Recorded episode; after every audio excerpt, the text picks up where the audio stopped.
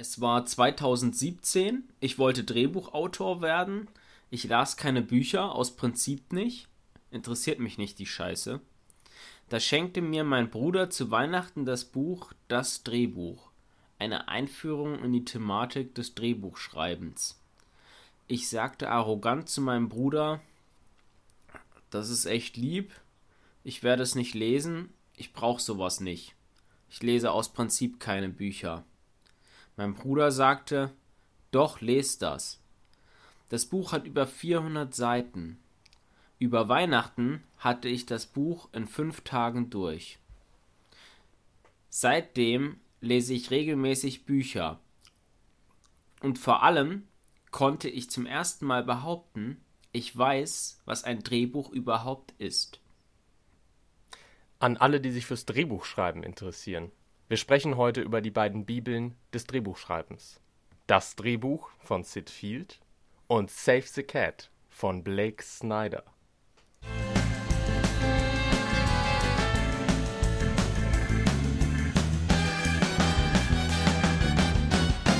MacGuffin, der Filmpodcast. Träume nicht dein Leben, sondern verfilme deinen Traum. Ja, Sven, du, das war ja ein echtes Pamphlet, eine echte Offenbarung. Mhm. Du hast auch angedeutet, bei dir war es übrigens ähnlich. Also du hast nicht äh, ein Buch über Drehbücher gelesen, aber du hast auch äh, ein Buch gelesen, was dich irgendwie filmtechnisch weitergebracht hat. Und erst danach hast du angefangen, Bücher zu lesen, richtig? Äh, zumindest äh, also ich habe natürlich vor 2017 schon Bücher gelesen, ich hoffe du auch. Nee, aber über das äh, Filme machen, ja genau. Ich habe ein, ähm, mir ein Buch gekauft in so einer äh, Buchhandlung, ganz klassisch. Man geht da durch und sieht sowas und äh, das habe ich mir gekauft. Und ja, vorher habe ich einfach drauf losgedreht. Das mhm. war dann mhm. immer so ein, so ein Jugendstreich. Man hat sich verabredet und hat den Camcorder rausgeholt und losgelegt. Und das war für mich auch so eine Art, so eine Art Startpoint, wo ich gemerkt habe, da steckt viel mehr dahinter. Das ist nicht einfach nur äh, drauf losdrehen und hobbymäßig schauen, was draus wird, sondern es ist eine ganze Welt dahinter. Ah, okay. Äh, könnte man sagen, ähm, dass das quasi so ein Meilenstein der Professionalisierung war für dich? Ja, also was heißt Meilenstein? Ich würde mal behaupten, in jedem Bereich muss man lesen, ähm, kommunizieren und sich weiterbilden das war halt so der Punkt, wo ich, wo ich gemerkt habe, hey, das ist nicht nur ein Hobby, sondern das kann man auch professionalisieren. Hm. Okay. Ja, äh, und Lars, du warst jetzt eine Woche in Österreich. Ich bin immer überrascht, wo du überall rumtourst und was für Aufträge du hast. Was hast du da gemacht?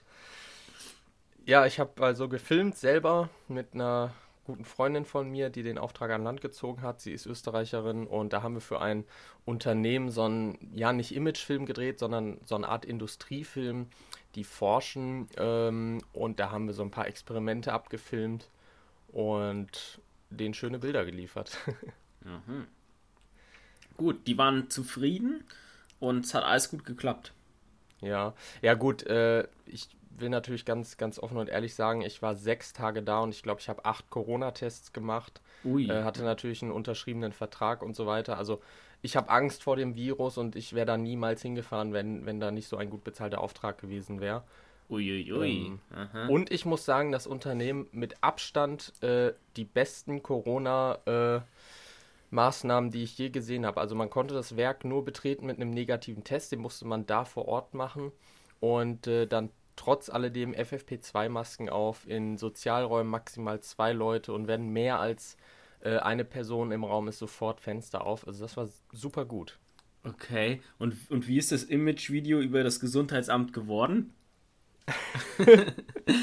nee, ich glaube, dass die im Gesundheitsamt sogar weniger Auflagen haben. Okay.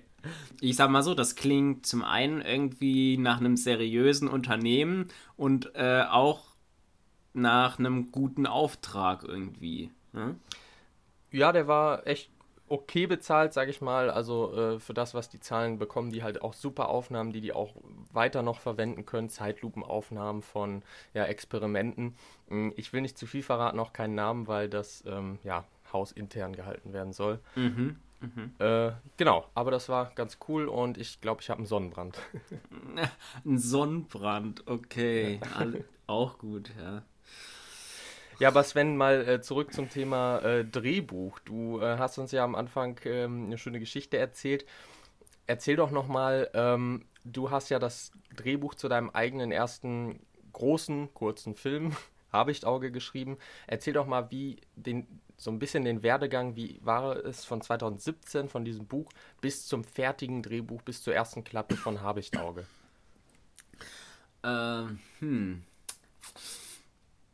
Ja.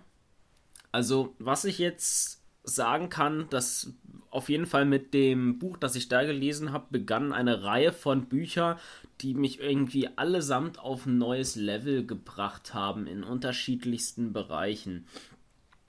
Ähm, und darüber hinaus habe ich irgendwie realisiert, dass ich mich überall dahin trau trauen kann, wo ich im Prinzip blinde Flecken habe. Also da habe ich auch realisiert, Sven, du kennst dich gar nicht so gut mit Drehbüchern aus, wie du gerne würdest. Und ähm, aber es ist gut, jedes Mal, wenn du merkst, dass du irgendwas nicht kannst, dass du dich genau damit beschäftigst.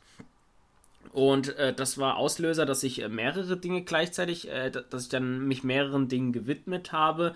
Ich habe dann äh, ein Musikvideo produziert für einen ähm, befreundeten Straßenmusiker, ähm, mit dem ich, mit dem ich Abitur gemacht habe. Das ist übrigens auch eine ganz coole Geschichte, weil der auch ein ganz cooler, korrekter Typ ist, der immer belächelt wurde, weil er nach dem Abi Straßenmusiker wurde, aber wie ich finde, einfach, äh, einfach richtig, erstens richtig geile Musik macht und mittlerweile äh, auch ähm, Handpan-Lehrer ist in Köln, der einzige Handpan-Lehrer. Von dem habe ich dann ein Musikvideo gemacht, das war cool.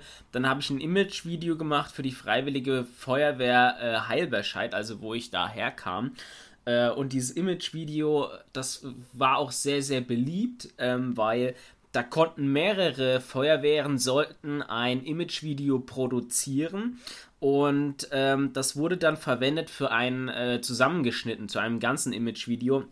Und diejenigen, die dieses Imagevideo zusammengeschnitten haben aus mehreren ähm, Videos von mehreren Feuerwehren, die haben äh, eine Mail geschrieben, wo sie wirklich richtig begeistert waren und gesagt haben, sie nicht gedacht hätten, dass sie so ein gut, so gutes Material bekommen würden und haben dann tatsächlich äh, wirklich zu 95% mein Material verwendet. Ach geil. Ja, das, das war äh, ziemlich cool. Und um den Bogen zu spannen, wie, wie kam es immer näher Richtung Habichtauge. Ich glaube, es war dann wieder mal mein Papa, der einen Impuls gesetzt hat und gesagt hat, also als ich angefangen habe zu studieren, hat er mir gesagt, ja Sven, jetzt studierst du, du musst jetzt wieder was tun, du musst jetzt was machen. Äh, du musst eine Initiative ergreifen. Er meinte so ein bisschen, du hast, ich habe so das Gefühl, Sven, du ruhst dich gerade aus. Du willst jetzt abwarten, was dir so passiert.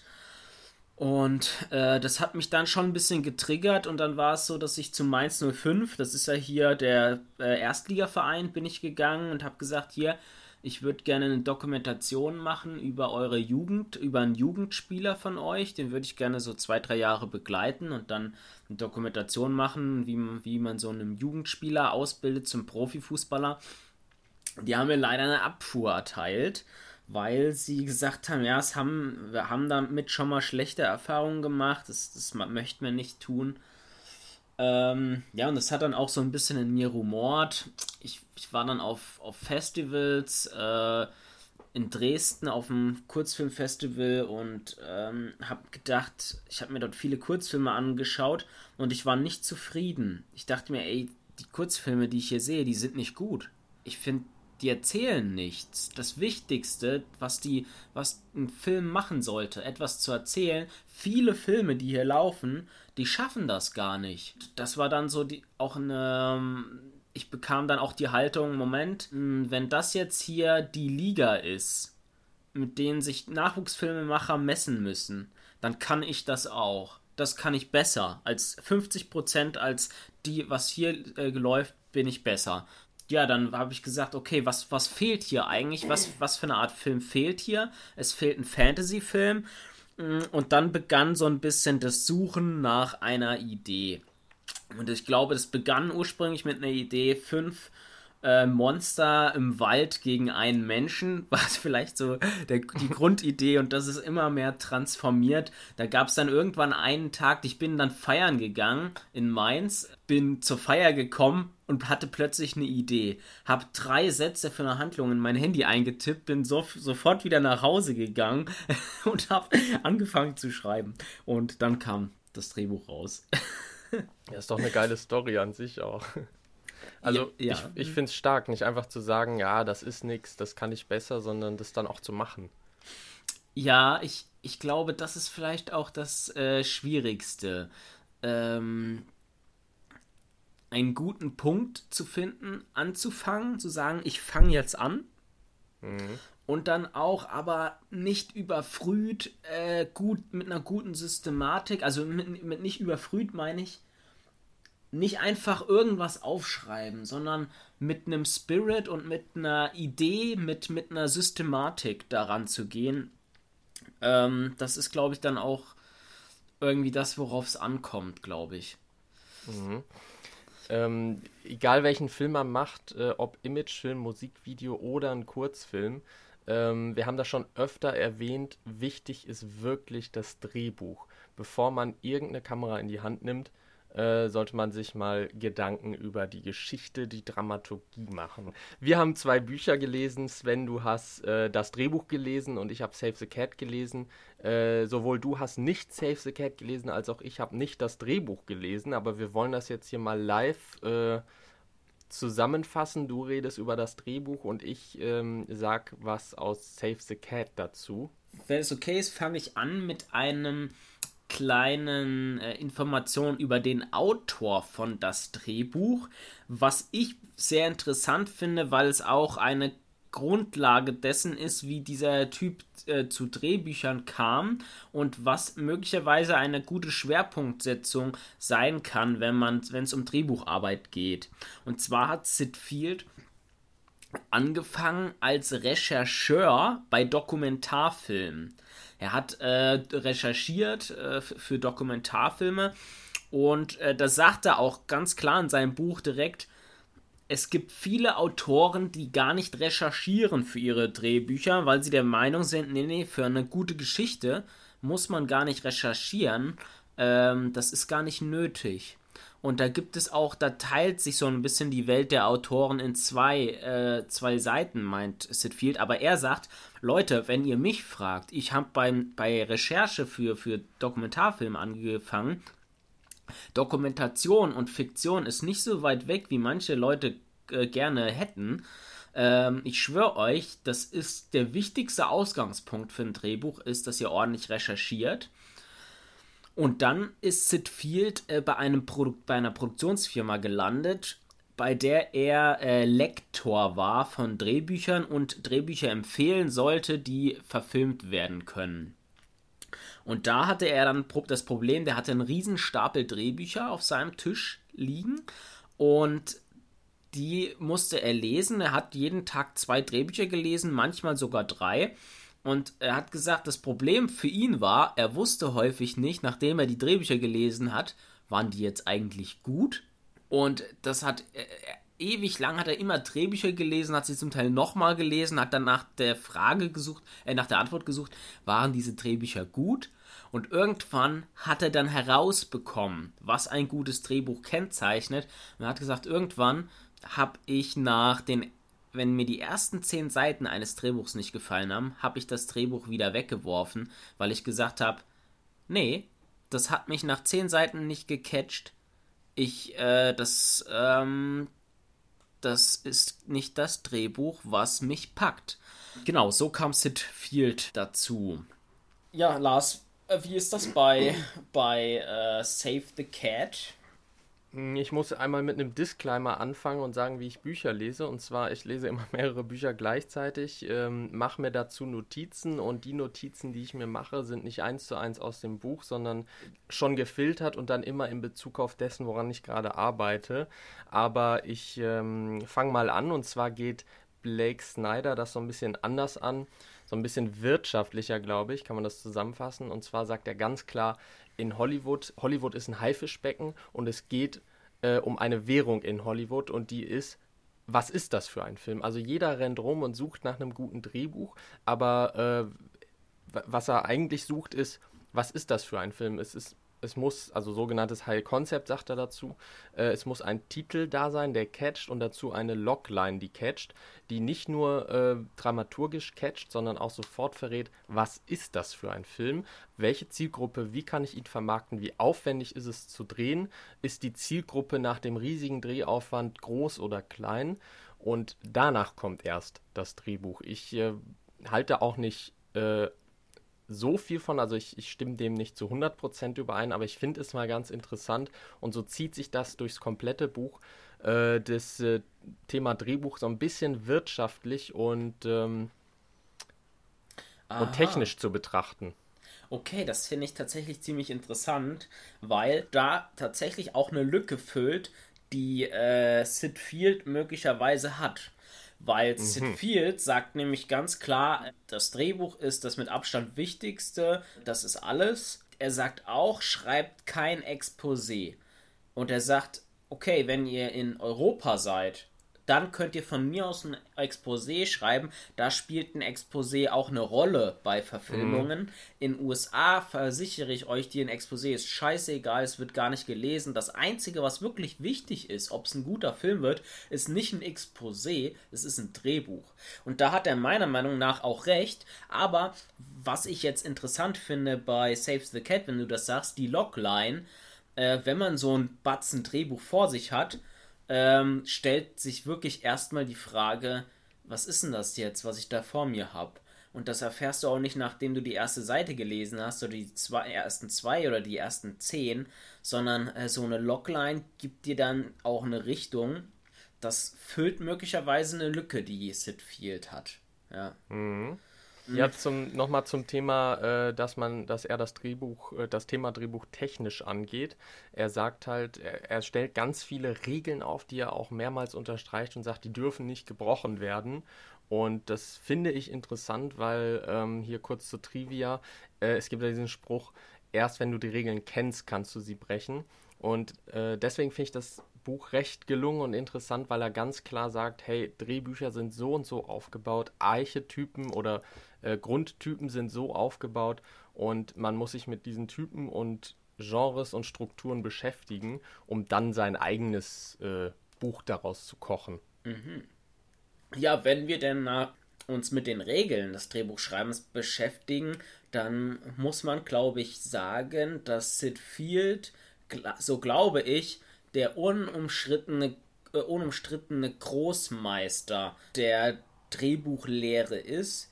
Zumindest wurde er, glaube ich, so wurde er häufig betitelt als der Drehbuchguru in Hollywood, derjenige, der alle Studios berät äh, bezüglich Drehbüchern, derjenige, der an den Universitäten der gefragte Dozent ist. Und er hat nämlich wirklich das erste Mal, wirklich, er war der Erste, der wirklich ein Buch rausgebracht hat, wie man denn überhaupt ein gutes Drehbuch schreibt, bis zu dem Zeitpunkt, wo er sein Buch das erste Mal veröffentlicht hat, das Drehbuch, äh, gab es überwiegend An Anleitungen, wie man für Theater, wie man Theaterstücke schreibt, vermengt mit wie man Filme schreibt, nicht, nicht voneinander differenziert. Und ich kann euch jetzt sagen, also Sid Field schreibt über äh, Recherche, wie wichtig es ist, Recherche zu machen. Und dann kommt die schon die wichtigsten Regeln, die er herausbekommen hat. Und das sind das Paradigma. Wenn man jetzt Sid Field zusammenfassen müsste, das ganze Buch, ja, dann könnte man das Paradigma, das ist eine Aktstruktur, aufzeichnen und sagen, das ist das Elementarste, was in dem Buch drin steht. Und das ist, er sagt, jedes gute Drehbuch hat diese Aktstruktur. Es gibt keinen einzigen guten Film, der diese Aktstruktur nicht hat. Und ähm, alles andere ist im Prinzip nicht wichtig bei einem guten Drehbuch. Das Allerentscheidendste ist, hat der Film drei Akte?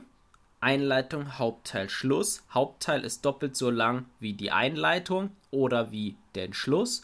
Hat der Film mindestens zwei Plotpointe, Plotpoints, Plotpoint 1 und Plotpoint 2, Übergang vom, vom Einleitung zu Hauptteil und Überleitung vom Hauptteil zu Schluss, sieht der Film so aus.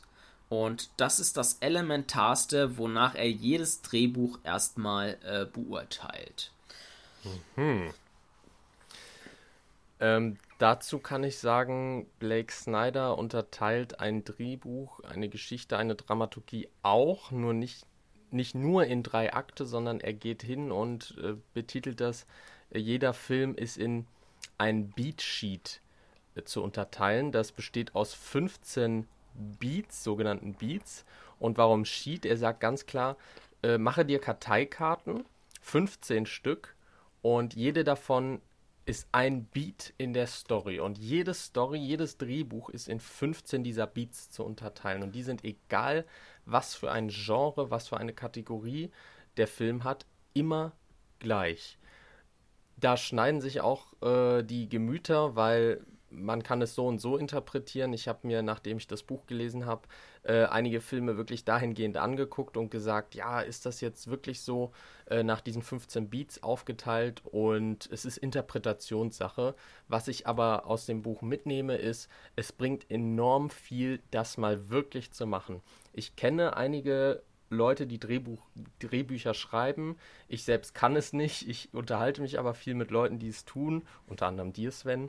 Und äh, ich höre oft, dass die Leute recherchieren, ganz klar, und dann halt drauf losschreiben. Aber Blake Snyder sagt ganz klar, nein, stopp. Bevor irgendein Wort, bevor der erste Buchstabe überhaupt geschrieben wird, bevor der Stift überhaupt in die Hand genommen wird, musst du dich mit diesen 15 Beats beschäftigen. Nimm dir Karteikarten, schreibe 15 Beats auf. Das wären beispielsweise der erste wäre Eingangsbild, dann kommt das Thema, dann das Setup, dann der Auslöser. Unter anderem auch Plotpoint 1 und Plotpoint 2, ganz wichtig.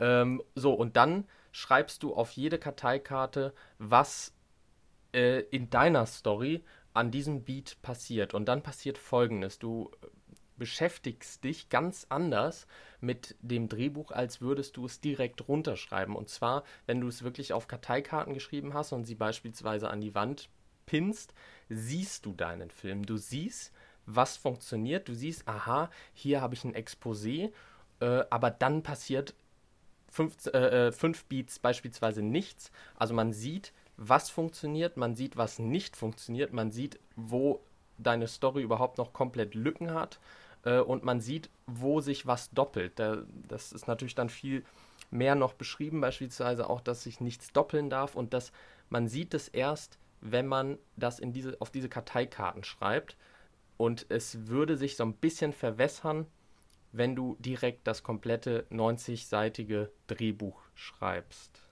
Hm.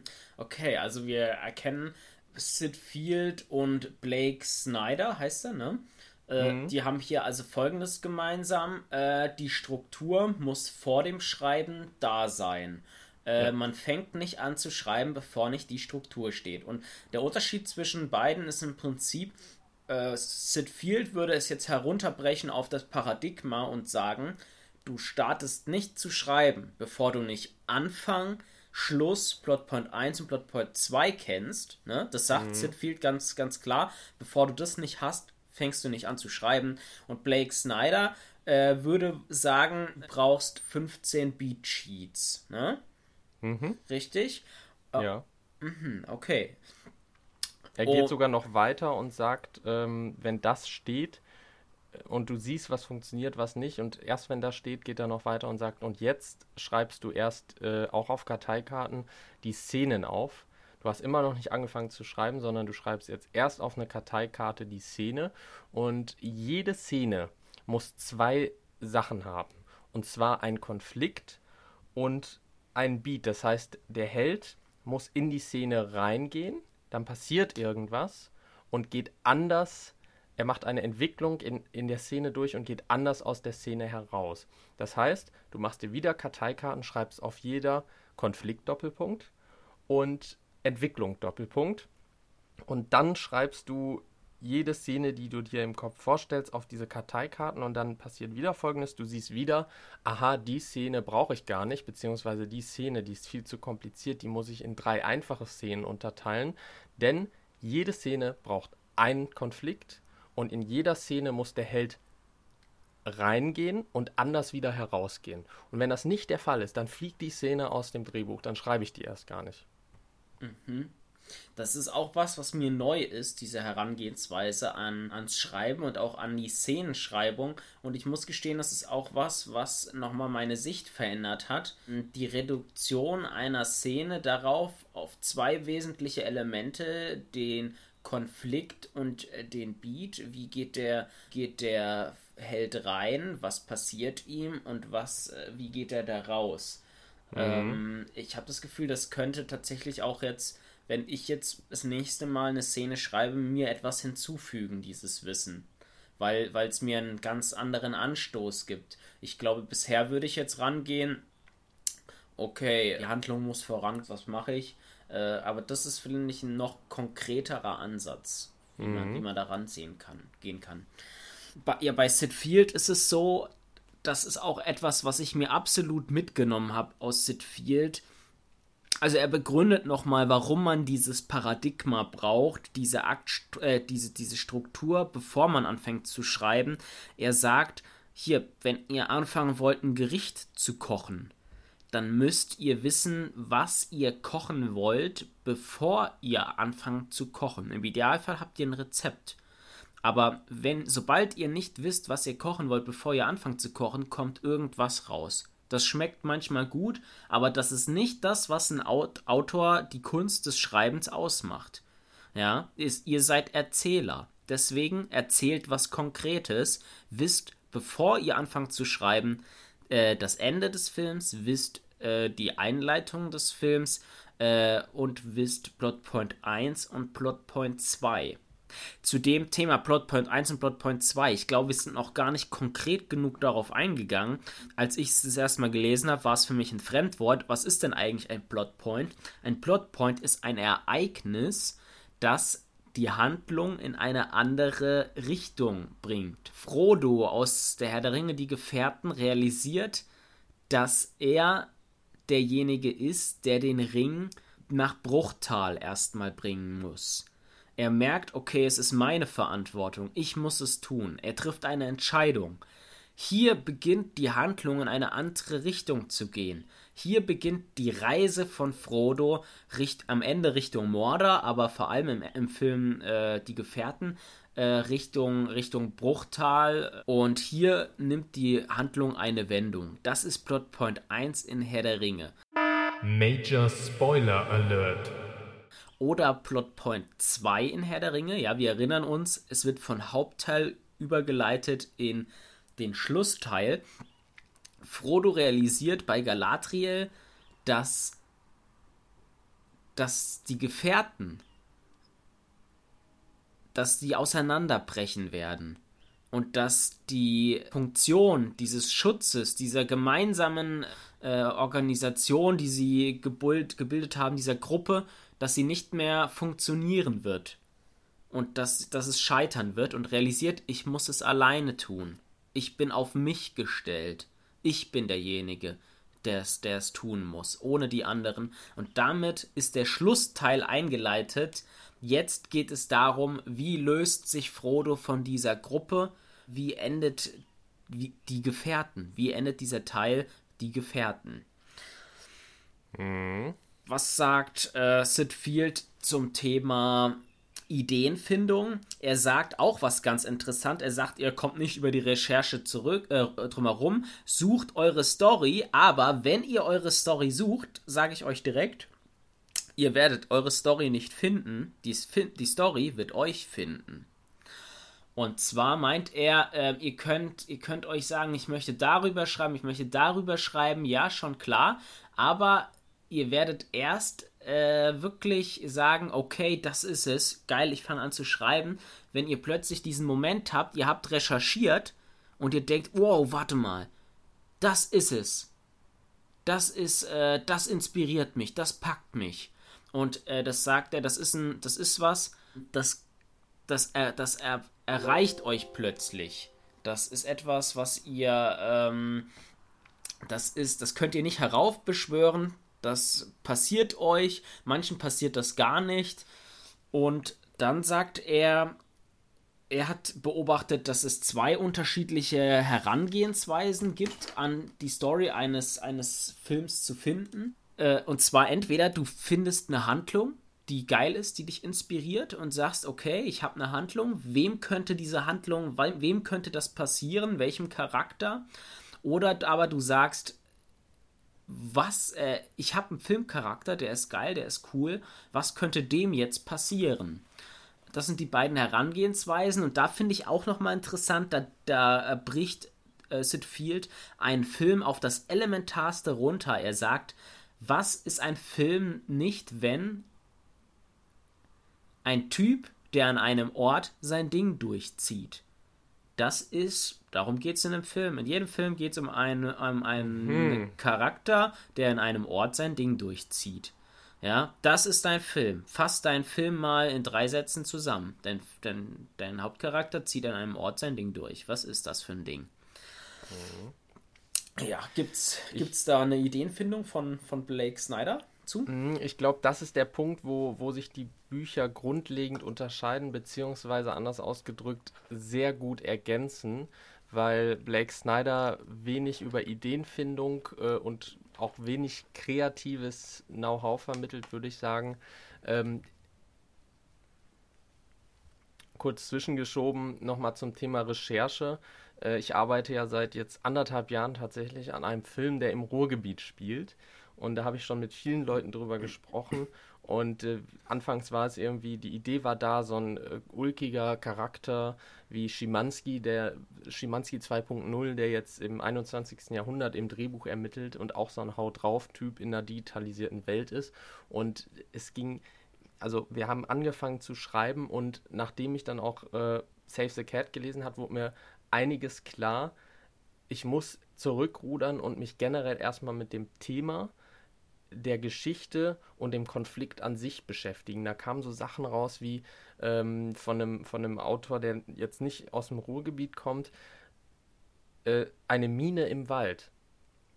Nummer eins, im Ruhrgebiet gibt es keine Minen, sondern Zechen. Und Nummer zwei, die sind nicht in irgendwelchen verlassenen Wäldern, sondern die sind teilweise mitten in der Stadt, neben so einem Kiosk, ist der Zecheneingang. Äh, das heißt, hier fehlte die Recherche, hier fehlte es an einer grundlegenden Beschäftigung mit dem Thema, wo soll der Film spielen, was soll passieren. Und wie ergänzen sich jetzt die beiden Bücher? Also du hast super erzählt und das nehme ich auch mit, sage ich mal, für äh, Drehbuchrecherche und de der Beschäftigung mit dem Thema. Aber Blake Snyder sagt hier ganz klar, äh, beschäftige dich mit Konzepten von Filmen. Es gibt Genres, beziehungsweise wie er betitelt, äh, Kategorien und dann schau dir ganz viele Filme in der Kategorie an, in der dein Film spielen soll und breche nicht die Regeln.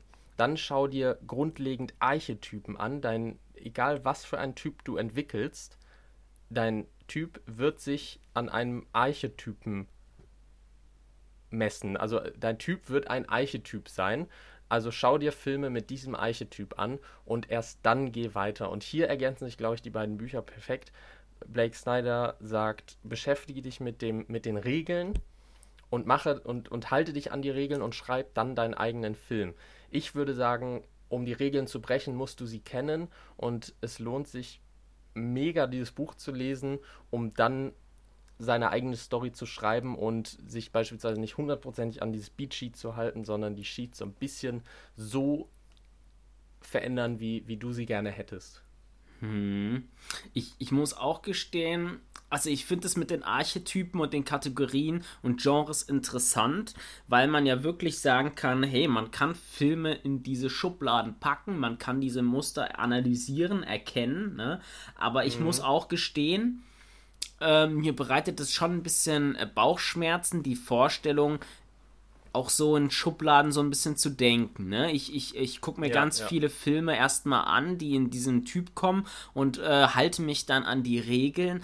Das ist so ein bisschen das, wo ich sage, äh, Moment, ich will nämlich die Regeln brechen. Ich will, ich will äh, das, was Christopher Nolan mal gesagt hat, nimm das Genre, das du machen willst äh, und stell es komplett auf den Kopf.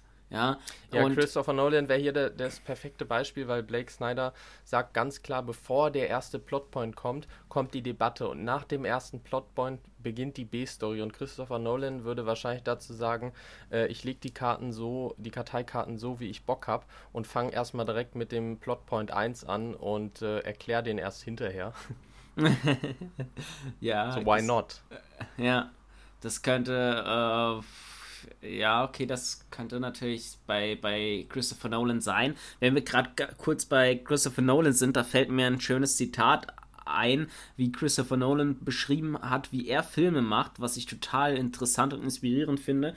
Er hat gesagt, äh, ich möchte gerne Filme machen wie ein Kartenspieler oder ein Zauberkünstler, der dem Zuschauer eine Karte nach der anderen aufdeckt und der Zuschauer realisiert, was hier eigentlich passiert in dem Film. Aber der, der äh, er hat immer noch ein Ass im Ärmel, das, von dem der Zuschauer keine Ahnung hat. Ähm, mhm. Das er jederzeit aufdecken kann. Und ähm, das finde ich interessant, weil ich finde, genauso fühlen sich Christopher Nolans Filme an, ja. Man ja. bekommt so eine Karte nach dem anderen aufgedeckt, ist total gespannt und äh, dann plötzlich deckt er ein, Ass auf, womit man überhaupt nicht gerechnet hätte. So. Beziehungsweise hat alle aufgedeckt und zieht dann noch ein Ass aus dem Ärmel. So. Und man denkt sich, das, das, ach, ach du meine Güte, das kann jetzt nicht äh, krasser werden und dann äh, dreht sich die Story nochmal komplett um, die eigene mhm. Achse. So. Genau. Ein perfektes ja. Gegenbeispiel wäre hier der deutsche Tatort. Die sind ja oder ich sag mal 80 Prozent sind wirklich immer gleich aufgebaut. Es, es fängt an mit einem Mord, dann kommen die Kommissare, dann ermitteln die, dann gibt es in der Mitte schon ein erstes Verhör, der stellt sich aber hinterher als unschuldig raus und am Ende war es doch die, äh, die, die böse Schwiegermutter. Hm, hier, ist, also, hier ist sehr viel vorhersehbar, ne? Genau, also wenn man sich wirklich komplett an diese, an diese Aktstrukturen und Karteikarten dann hält, dann wäre wirklich jeder Film gleich aufgebaut, so wie jede Alarm für Cobra 11 Folge aufgebaut ist. Es fängt an mit einem riesigen Crash, dann ermitteln die cool rum, in der Mitte gibt es eine Schießerei und am Ende gibt es nochmal eine riesen Verfolgungsjagd und es endet immer in einer verlassenen Halle, äh, in einer mhm. verlassenen Industriehalle, in so einem Duell. Also dann wäre ja jeder Film gleich. Aber mhm. hier nochmal trotzdem, es lohnt sich, äh, sich mit dem Thema zu beschäftigen und äh, wirklich diese Sachen mal durchzugehen, die Blake Snyder sagt. Schau dir Filme in diesem Genre an, schau dir Filme an, die funktionieren, die nicht funktionieren. Äh, mach diese Karteikarten, denn auch wenn du hinterher die Karteikarten vollkommen mischt, äh, es lohnt sich, weil du dann Dinge siehst, die du beim Schreiben und auch während und nach dem Schreiben nicht siehst. Hm. Ähm, äh, ganz kurz auch zum Thema Tatort. Ne? Da sind wir uns ja einig, dass der Tatort äh, wirklich für, für den frischen Geist wirklich ausgelutscht ist und uninteressant ist. Sollte jetzt tatsächlich allerdings ein Redakteur zuhören, ne, der ursprünglich äh, herausbekommen würde, äh, ob da zwei Filmemacher sind, die gerne einen Tatort machen würden, wenn man uns fragen würde, würden wir wahrscheinlich trotzdem ja sagen. Nur so, by the way, Ne? Ja. Wir würden, würden Beide, sowohl Sven, du als auch ich, wir würden, äh, glaube ich, sehr gerne mal einen Tatort machen. Aber auch mit den Freiheiten, äh, den Tatort auch mal auf den Kopf stellen zu dürfen. Ne? Das äh, kann man dann auch ja, sagen. Was heißt auf den Kopf stellen? Also die Grundidee von einem, von einem Tatort in, äh, in Deutschland halte ich ja für immer noch super gut, dass man halt die, diese Serie Tatort hat, die aber dann in den einzelnen Folgen immer als abgeschlossene Handlung, als, äh, als Team, äh, als Ermittlerteam für sich jeweils regional spielt. Und was ich halt am Tatort so schade finde, ist, dass, dass er immer so möchte gern hochgestochen intellektuell ist. Es geht immer irgendwie um, um Schuld, Unschuld. Äh, jede zweite Folge geht es darum, dass, dass doch die Gesellschaft letztendlich äh, schuld ist und nicht der Täter. Und äh, was ich auch kritisieren möchte hier an der Stelle ist, dass das Thema Regionalität überhaupt nicht mehr ausgespielt wird. Es ist doch das ist doch gerade das, was ein Tatort ausmachen würde, dass einer in Hamburg, Berlin, München, Köln spielt. Aber wenn man sich die Tatorte ansieht und mittendrin mal einschaltet, es könnte immer irgendwo in der Innenstadt von Frankfurt, München, Köln, Berlin sein. Es wird nicht mehr das, die Regionalität ausgenutzt. Pass auf, pass auf, da gebe ich dir jetzt auch eine wichtige Anekdote ne, und Ernüchterung. Äh, das ist auch so. Also der Münster-Tatort Jetzt rate mal, wo der gedreht wird. Ja, da, äh, ich weiß, dass er nicht in Münster, beziehungsweise der wird, die Innenstadt-Szenen schon, aber. Der wird in Köln gedreht. Ja, stimmt. Die haben ja. teilweise nur zwei Drehtage von 21 in Münster, alles andere ist in Köln. Das hat ja. äh, auch finanzielle Gründe, weil man jetzt zum Beispiel äh, das ganze Filmteam kommt aus Köln, ja. In Münster gibt es zum Beispiel gar kein so ein komplettes Filmteam, was jetzt nur mhm. in Münster lebt. So, jetzt kann man sich einfach ein, ein, Hotel sparen für, für vier Wochen für ein ganzes Filmteam. Ja, das sind, äh, sind glaube ich, über 100.000 Euro oder so, die man sparen kann. Aber ja. mal, mal weg wieder vom, vom Tatort. Äh, also wir äh, ähm, nur so, wir, wir können, würden auch gerne irgendwann mal eine Folge über einen Tatort machen und wir sind auch bereit, uns damit auseinanderzusetzen. Äh, aber gibt's was für eine Ideenfindung äh, oder nicht Ideenfindung? Kommen wir mal hin zu den Charakteren. Gibt es irgendwelche Hinweise auf eine Charakterentwicklung? Schreibt ähm, Blake Snyder dazu etwas? Weil Sid viel schreibt mhm. dazu. Mhm. Ja, also ähm, zum Thema Charakter, das finde ich auch so ein bisschen schade. Er, er sagt halt dann, er sagt halt viel über den Charakter, dass er ähm, ja entsprechend ein, einem Archetypen entsprechen muss, dass er immer äh, eine Reise, äh, ja, eine, eine Reise durchmachen muss, eine Entwicklung. Ähm, aber auch hier schreibt er halt relativ äh, wissenschaftlich bzw. technisch äh, und man kann dieses 15-seitige Beatsheet auch so ein bisschen eigentlich als Heldenreise bzw. Äh, Charakterentwicklung sehen. Das heißt, Eingangsbild ist die Vorstellung des Charakters, dann kommt das Thema, hier wird äh, der Konflikt des Charakters vorgestellt. Setup, man sieht, wie er, wie er mit, der, mit der aktuellen Situation umgeht. Es ist ein Kerl, der trinkt und das Problem nicht löst. Dann kommt ein Auslöser, jemand, der sagt, hey komm, hier habe ich doch einen neuen Hinweis. Dann kommt eine Debatte, ja, soll ich mich jetzt meiner eigenen Angst stellen oder nicht? Plotpoint 1 wäre dann, ja, okay, er geht auf die Reise, B-Story, er lernt einen Buddy kennen, der ihm dabei hilft. Spiel und Spaß kommt dann. Also ich überspringe mal ein paar Plotpoints und am Ende äh, beim Finale hat das endlich geschafft. Mhm. Und Archetypen sind, wenn ich das richtig verstehe, es gibt so bestimmte ähm, Rollen, die immer wieder auftauchen. Zum Beispiel der Mentor. Ne? Also, was weiß ich, jetzt bei Harry Potter ist es vielleicht Dumbledore und bei Herr der Ringe ist es zum Beispiel äh, Gandalf und bei ähm, bei Batman ist es vielleicht Alfred, ne? Das, das ist mhm. doch hier mit Archetypen gemeint, ne? Ja, genau. Mhm. Okay bei Sid Field, da muss ich auch ganz ehrlich sagen, sein Verständnis von Charakteren ist auch etwas, was mich extrem weitergebracht hat, was mir auch eine neue Welt äh, eröffnet hat, weil ich seitdem auch Filmcharaktere Charaktere danach analysiere. Und zwar sagt Sid Field folgendes: Zum einen, ein Charakter ist nicht das, was er sagt, sondern er ist das, was er tut. Äh, es ist häufig mhm. ein Fehler, dass man sich einbildet, so das, was der Charakter sagt, das kennzeichnet ihn. Aber was ein Charakter wirklich kennzeichnet und was ihn wirklich äh, erleuchtet, was dieser Charakter eigentlich ist, das ist das, was er tut. Und das kann man, finde ich, ganz gut äh, erläutern am Beispiel Hannibal Lecter aus Schweigen der Lämmer. Wir wissen schon vorher, okay, er ist eine Bestie von Mensch, der im Krankenhaus einer Schwester, ich weiß nicht, die Nase, glaube ich, abgebissen hat, als er ohne Mundschutz war oder so, der jemanden gegessen hat und so weiter und so fort. Das wissen wir alles schon. Und dann kommt dieser Moment, wo er anderen äh, die, die Gesichtshaut abschneidet und sie sich auf drauflegt, um vor Polizisten zu entkommen, getarnt im Rettungswagen. Äh, oh, entschuldigt für den Spoiler, äh, Major Spoiler, äh, ne? Äh, der Punkt ist, hier wird der Charakter Hannibal Lecter so krass entlarvt. Hier checkt der, der Zuschauer, wow, what the fuck ist das für ein kranker Typ? Und da wissen wir jetzt, okay, Hannibal Lecter ist das ist Hannibal Lecter. Mhm. Ich oh. würde ich würd sagen, Blake Snyder sagt dazu, ähm, oder hier doppelt sich das in den einzelnen Beatsheets oder in den einzelnen Szenen.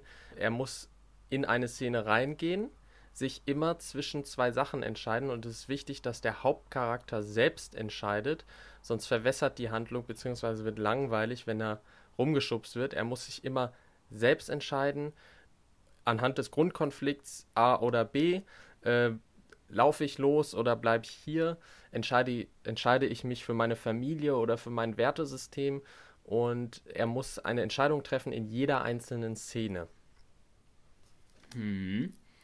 Okay, das, also, aber wieder von, von der Szene zu Szene gedacht, hier trifft jedes Mal der Charakter eine Entscheidung, A oder B, so gefühlt. Mhm. Und ähm, und äh, das definiert ihn bis zum Ende des Films. Ne? Wobei, ich, aus, ja. wobei ich gestehen muss, also kann ich schon nachvollziehen, aber ich würde sagen schon, dass es die krassen Ereignisse, also für mich sind es die wirklich bestimmenden Ereignisse, sind die ja, das, was wirklich eine Relevanz hat dann für die Handlung, wo, wo er so richtig ja, beleuchtet ja. wird, ne? Blake Snyder würde hier sagen, äh, jede einzelne Szene muss eine Relevanz haben, sonst mhm. fliegt sie raus, sonst bringt es nichts. Okay. Die, jede einzelne Szene muss den Charakter und die Story vorantreiben. Jede einzelne Szene muss den Charakter weiter zu seinem Endziel bringen oder weiter weg, äh, um das Finale zu erhöhen. Und in jeder Szene muss der Grundkonflikt in einer anderen Form oder in der reinen Form auftreten. Mhm. Was jetzt auch noch elementar wichtig ist und auch extrem interessant, was Sid Field sagt über, über äh, Charaktere, ich, das habe ich vorhin schon angerissen. Er sagt, Charaktere sollten mehrdimensional sein. Ein richtig geiler Filmcharakter, da hast du das Gefühl, den gibt's den gibt's wirklich irgendwo auf der Welt, der mhm. lebt, der ist authentisch und äh, Sid Field benutzt den Begriff mehrdimensional und was macht einen mehrdimensionalen Charakter aus? Er sagt, es sind vier Bausteine. Eine Weltsicht, eine Haltung. Die beiden Bereiche sind übrigens nicht leicht voneinander zu trennen, aber Weltsicht, Haltung, Transformation und Grundbedürfnis. Diese vier Dinge sollte ein Charakter haben, damit er wirklich richtig gut funktioniert. Und ich finde, man kann das ganz gut mal erläutern am Beispiel Avatar. Major Spoiler Alert. Jake Sully, der Soldat im Rollstuhl. Äh, was ist sein Grundbedürfnis? Sein Grundbedürfnis bringt ihn durch den ganzen Film. Und ich würde sagen, Jake Sully hat ein Grundbedürfnis von er will er will einen ähm, er will die Avatar in sich, Avatare in Sicherheit bringen, beziehungsweise die äh, Navi. Er will, möchte, dass ihnen nichts passiert. Er möchte Gerechtigkeit. Er möchte verhindern, dass hier äh, Lebewesen umgebracht werden. Ich würde sagen, das ist sein Grundbedürfnis. Hier muss man übrigens aufpassen. Ähm, häufig gibt es in Filmen eine Art Grundbedürfnis und eine Art Ziel, die gegeneinander gerichtet sind. Das Ziel geht in die eine Richtung, das Grundbedürfnis in die andere Richtung und irgendwann äh, ändert der Charakter seine Handlung, weil das eine stärker wird als das andere. Deswegen, ich glaube, man kann manchmal auch zwischen Ziel und Grundbedürfnis äh, trennen. Aber ich würde sagen, das ist ungefähr das Grundbedürfnis von Jake Sully. Lars, möchtest ja, du was ja, sagen? Ja, sind das nicht die, ähm, sind das nicht die besten und dramatischsten Filme, wo der Hauptcharakter sein inneres Grundbedürfnis brechen muss, um sein Ziel zu erreichen, oder andersherum sein Ziel aufgeben muss, um sein inneres Grundbedürfnis zu erfüllen? Ja, das, das, ist, das sind die Filme, die ich mag. Das stimmt. Da, da fällt mir zum Beispiel der Film Das Leben der anderen ein, wo wir einen Hardcore-Kommunisten haben, der plötzlich checkt, what the fuck, die DDR ist gar nicht so kommunistisch. Also die Idee des Kommunismus die wird hier mit den Füßen getreten, Alter. Hier geht's nicht mehr um Kommunismus, hier geht's um Macht. Hier geht's darum, dass irgend so ein Minister äh, eine Schauspielerin ficken kann. Äh, hier geht's überhaupt nicht darum, dass alle gleich sind. Und der dann sagt, Moment, ich fange jetzt an, die zu decken. Diese systemkritischen äh, Künstler, die aufmüpfig werden, die ich abhöre, die decke ich jetzt. Mhm. Ja. Und äh, das finde ich, das ist das Geile, dieser Gänsehautmoment bei Das Leben der anderen. Major Spoiler Alert. Dieses äh, extrem menschliche, wo du so das Gefühl hast, der Typ, der Typ sitzt jetzt an der Abhöranlage, hört Musik, wie die Künstler Musik hören und denkt sich, nee, diese Künstler, die diese Musik jetzt gerade hören, die sind auf der richtigen Seite. Ja. Und ähm, ja, das äh, bin ich absolut bei dir. Das sind äh, geile Filme, sowas, ja. Anderes Beispiel wäre äh, Weißensee, die äh, deutsche Serie. Da muss sich der Hauptcharakter zwischen seiner Familie, die ein absolut, äh, also die, die DDR repräsentieren und, und das Regime und die Werte, äh, aber er verliebt sich ja in eine Systemkritikerin und da muss er auch entscheiden zwischen seiner Familie oder seiner eigenen individuellen Liebe. Mhm. Mhm. Also hier haben wir zentrale Konflikte, die immer aufeinandertreffen. Okay. Äh, ich, also ich, man kann jedenfalls sagen, dass es äh, zwei unterschiedliche Richtungen gibt, wo der Charakter angestoßen wird.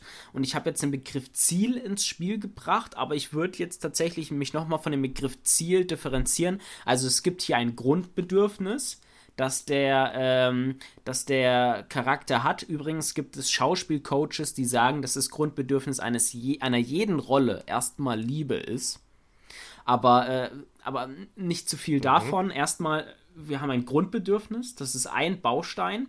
Und möglicherweise ein anderer Baustein ist die Weltsicht.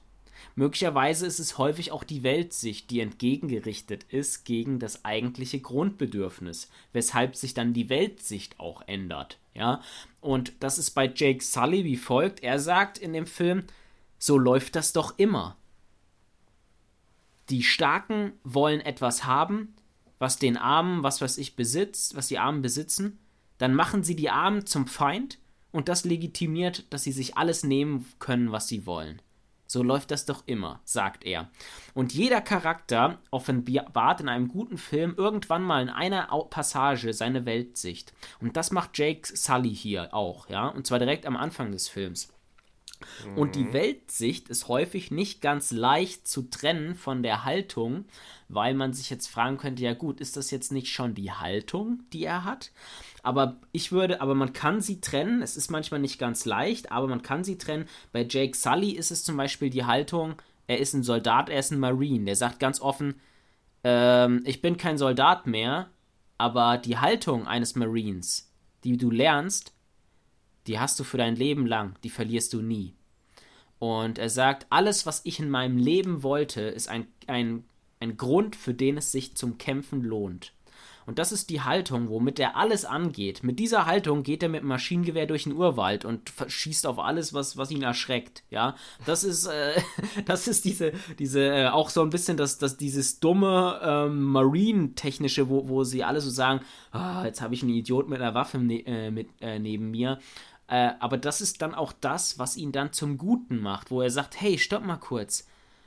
Wieso, wieso nehmen die sich eigentlich das Recht raus, diesen Planeten umzugraben und das, diese ganzen Völker hier, die hier so friedlich leben, zu abzuschlachten? Mit was für einem Recht eigentlich? Und das ist seine Haltung. Alles, was ich in meinem Leben wollte, ist ein Grund, um den es sich zu kämpfen lohnt.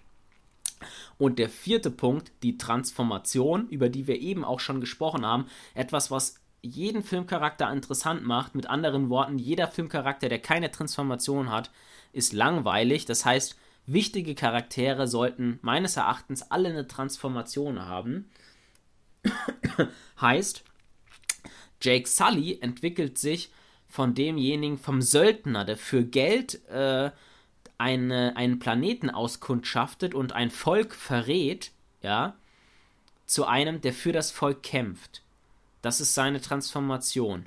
Er entwickelt sich vom Söldner zum, zum Helden, zum Patrioten, zum, ja, zu, zu unserem Hero. Mhm. Ich fand es ganz, ganz schön, wie du gerade das ähm, zusammengefasst hast, was der innere Konflikt das, in, äh, das Ziel, das innere Ziel, das äußere Ziel, de, der Konflikt, äh, die äh, Transformation, wie du darüber gesprochen hast. Und ich glaube, dahingehend kann man auch so ein bisschen Bl Blake Snyders Save the Cat zusammenfassen. Und zwar meine, meine persönliche Zusammenfassung wäre, wenn man das Buch liest, beschäftigt man sich mit Strukturen, Regeln und ungeschriebenen sowie geschriebenen Regeln und wenn man sich damit beschäftigt, beschäftigt man sich automatisch mit dem, worum sein, also sein eigener, seine eigene Filmidee eigentlich geht. Mir wurde während des Lesens einiges über meine eigenen Ideen klar. Bei ganz vielen Ideen habe ich gemerkt, ah, es geht ja gar nicht hier um einen Detektiv, der im Ruhrgebiet ermittelt. Vielmehr geht es um einen Außenseiter, der äh, sich nochmal der Gesellschaft entgegenstellt, um zu beweisen, dass er eigentlich kein Außenseiter ist. Hier muss man ganz klar unterscheiden, was das eigentliche Thema des Films, der, des Dramas ist und dann auch was passiert, also Ebene und Metaebene. Und damit beschäftigt man sich automatisch, wenn man sich mit Save the Cat beschäftigt, äh, mit Strukturen. Man sieht, was funktioniert, was nicht. Man sieht, worum es eigentlich geht, was man eigentlich erzählen will oder was man erzählt auf der, auf der Erzählerebene und was man auf der Metaebene an, als, als Drama erzählt. Und das, finde ich, äh, kann man perfekt so zusammenfassen. Man sieht sein Drehbuch, seine Geschichte, sein Drama von einer anderen Perspektive. Nochmal ein kleiner, kleiner Seitenhieb am Rande, weil ich es weil so gerne erwähne. Dafür hättest du nicht Save the Cat lesen müssen. Das hätte ich dir, habe ich dir auch schon vorher gesagt, richtig? Ja, ja. ah, gut, aber das steht in Save the Cat, das steht in das, steht in das Drehbuch. Das ist ja jetzt schon fast eine Quintessenz von dir, ne? Also man kann, mhm. ähm, man kann immer konkreter werden, was ist das Elementarste, was ich erzählen will. Und wenn du irgendwie merkst, du weißt es noch gar nicht, dann ist es kein guter Zeit, äh, keine gute Zeit, anfangen zu schreiben, sondern dann heißt es erstmal herausbekommen, worum geht es dir eigentlich, ne? Und, und hier sind wir wieder ähm, beim Eingang dieser Folge gelandet, ähm, dass man sich, dass man Bücher lesen soll, dass man sich mit dem Thema beschäftigen soll, weil ich jetzt beispielsweise bei meinem Projekt mit dem Kommissar im Ruhrgebiet äh, wusste ich zu wenig und habe das Projekt begonnen, mit Leuten drüber zu reden, äh, Zeilen geschrieben, Zeil, Zeilen schreiben lassen, obwohl ich nicht wusste, was es bedeutet, ein Drehbuch zu schreiben. Ich habe das Projekt angefangen und wusste selber nicht, was ich eigentlich erzählen möchte, was das eigentliche Thema des Filmes ist. Heißt also, lesen und drüber sprechen. Mm, okay, also lesen schon alleine auch Lesen äh, hilft strukturierter zu werden. Vor allem äh, das Drehbuch lesen, meiner Meinung nach also ich kann nur sagen, dass das für mich meine Sicht auf Drehbücher komplett verändert hat. Ich hatte das Gefühl, erst jetzt weiß ich, was ein Drehbuch überhaupt ist. Vorher wusste ich es gar nicht. Ja? Das, das kann ich nur sagen. Und ansonsten kann ich sagen, entwickelt eure geilen Stories. Ich ich habe das Gefühl, bei Weißt du, Dreh, gute, wirklich gute Drehbücher, Alter, die sind se selten. Das ist, das ist eine Kunst. Das ist, wenn ihr ein wirklich originelles, authentisches äh, Drehbuch schreibt, was lebt, Alter, das ist Gold wert. Also vielleicht nicht in Deutschland, muss man dazu sagen, dass äh, gute Drehbücher in Deutschland, es klingt jetzt hart, aber ich habe das Gefühl, es ist lange her, dass das letzte Mal ein gutes Drehbuch äh, verfilmt wurde im Fer fürs Fernsehen, ja. Ich würde mal behaupten, dass da gibt es gar keine guten Drehbücher. okay, vielleicht, vielleicht ist das jetzt auch schon zu viel, aber schreibt gute Drehbücher, werdet einer der, äh, der Autoren, äh, die wirklich, die wirklich was davon verstehen. Und dann kann ich noch was hinzufügen zum Thema Drehbuchschreiben. Ich war Setrunner 2017 bei einem Polizeiruf 110 mit Lukas Grigorowitsch. Äh, das ist ein deutscher Schauspieler, ist auch nicht unbekannt. Vielleicht, wenn ihr ihn googelt, äh, dann werdet ihr vielleicht sein Gesicht wiedererkennen. Er ist bekannt aus äh, Lambok. Er war auch bei Das Wunder von Bern dabei. Ähm, also naja, ihr werdet ihn vielleicht erkennen. Und der sagte zu mir, Sven, ich finde es cool, dass du dich mit Drehbüchern beschäftigst, finde ich gut. Ich sag dir, Deutschland braucht ein was. Deutschland braucht selbstbewusste Autoren, die sich durchsetzen gegen Produzenten und Redakteure, Förderinstitutionen. Deutschland braucht gute Autoren, selbstbewusste Autoren. Das kann ich euch nur mit auf den Weg nehmen. Nehmt das mit. Ihr könnt mhm, das sein. Wenn ihr, und ja. wenn ihr ein Exposé oder einen Drehbuchentwurf habt, sendet ihn an uns gerne im Vertrauen. Wir werden daraus äh, einen Film machen. das, das wissen wir noch nicht. Aber wenn ihr uns was sendet, da sind wir neugierig, da sind wir interessiert und wir würden zumindest sagen, dass wir auf jeden Fall die ersten zehn Seiten lesen würden und dann auch gegebenenfalls äh, eine Rückmeldung geben würden. Vielleicht auch in einer extra Podcast-Folge. genau. Aber, aber nochmal ganz kurz: Quintessenz äh, für dich als Filmemacher, Sven. Ähm, erzähl doch mal, du hast viele Ideen erzähl mal, was hast du mit denen vor? Willst du ein Drehbuch daraus machen? Ich sag ja ganz klar, ich kann's nicht, beziehungsweise noch nicht.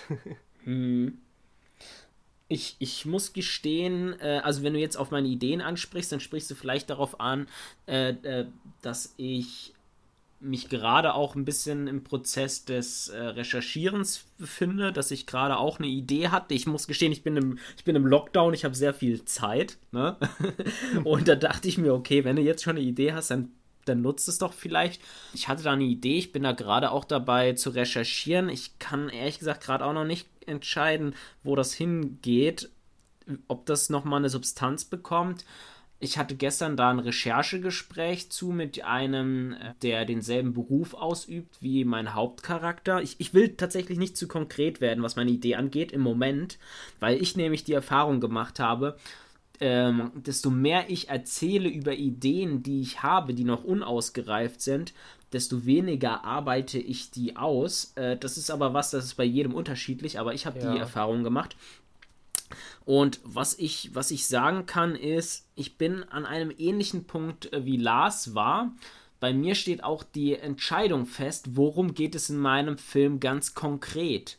Es, ich habe Szenen vor Augen, wo ich sage, ey, das gefällt mir, das, das ist das, was, was mich interessiert, aber ähm, ich, ich muss mich jetzt noch entscheiden zwischen einer Schwerpunktsetzung und das fällt mir nicht leicht, aber ich habe das Gefühl, dass der Groschen fallen könnte desto mehr Recherche ich noch betreibe. Ja. Hm. Ja, hier auch nochmal zum Punkt, äh, du hast Szenen im Kopf, äh, meine Quintessenz. Früher ich habe einfach drauf losgefilmt. Ich äh, hatte eine Idee oder auch Freunde von mir hatten eine Idee und dann haben wir uns verabredet und einfach die Kamera drauf gehalten und, und losgedreht.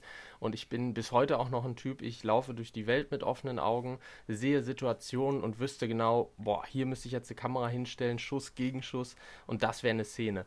Aber eine Szene ist noch kein Drehbuch, eine Szene ist kein Drama und das lässt mich aktuell, das ist mein Standpunkt aktuell so ein bisschen zurückrudern Früher habe ich mich getraut, einfach losgelegt und heute habe ich Ideen und traue mich nicht, diese zu verfilmen, beziehungsweise sehe ich einfach, wie viel mehr äh, äh, es ist und wie viel mehr es bedeutet, ein gutes Drehbuch zu schreiben.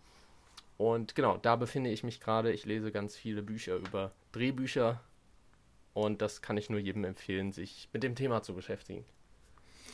Okay, äh, ja, bleibt noch zu sagen, dass wir in der nächsten Folge über Grand Budapest Hotel sprechen. Übrigens auch ein Film, der auch nominiert war bei den Oscars für bestes Drehbuch. Äh, ja, ansonsten sag ich mal, bis bald. Ne? Jo, bis bald.